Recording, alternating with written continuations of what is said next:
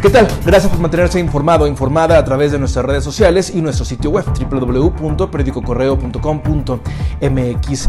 El tiempo para regresar a nuestras actividades pudiera ser muy pronto, según nos indican las autoridades federales. Sin embargo, esto podría variar en los municipios si no acatamos las recomendaciones de sana distancia, pero sobre todo de quedarnos en casa. Así que mucho ojo. Arrancamos con información, esta tercera de Correo al Punto.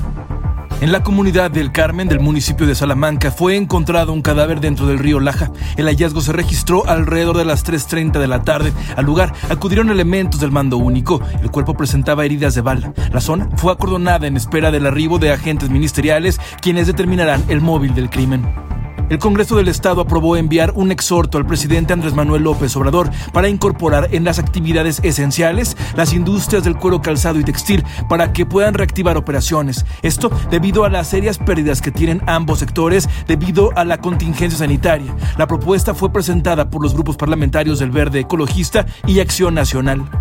Un conflicto por el cobro de agua en el ejido Nuevo Pantoja en San Miguel de Allende terminó en un enfrentamiento entre ciudadanos y elementos de las fuerzas de seguridad pública del Estado. Los inconformes cerraron el libramiento Manuel Zavala al no llegar a un acuerdo con directivos de Zapasma manifestaron que los recibos por el servicio llegan de entre 400 y 700 pesos al mes, tarifas que argumentan son falsas. Al no contar con medidores individuales, no hay manera de comprobarlo. Los elementos estatales llegaron a dispersarlos y fue cuando iniciaron las agresiones. El incidente culminó con la detención de 11 personas y 10 más resultaron heridos. Zapasma emitió un comunicado donde señala que respetan el derecho de la gente a manifestarse, pero que no coinciden con la forma justo en plena pandemia. Mariana Itzel Martínez Martínez Valencia, estudiante del doctorado del Tecnológico de Celaya, desarrolló en su cuarentena un algoritmo para detectar contagios de coronavirus. Su método analiza la respiración pulmonar, antecedentes de enfermedades del paciente, edad, actividad cerebral y otros factores. El proyecto se llama Desarrollo y Validación de Herramientas del Diagnóstico COVID-19 aplicado a redes neuronales artificiales y podría estar listo al 100% a finales de este mes. De acuerdo con Mariana, su precisión es del 90%.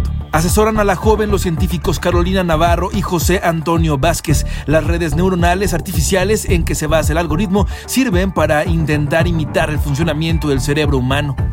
En México ya suman 42.595 casos confirmados de coronavirus. El 24% de ellos, 10.057, se mantienen activos. En el país se registran 4.477 defunciones. El 65% de los estados de la República Mexicana, más de 500 casos. La Ciudad de México y el Estado de México encabezan las cifras con más de 3.000 pacientes positivos. Hasta aquí la información por el momento. Le invito a que permanezca atento y atenta a nuestras redes sociales y a nuestro sitio web www.periodicocorreo.com.mx. El día de mañana, a primera hora, no olvide comprar su edición impresa de Periódico Correo. Hasta la próxima. Quédate en casa.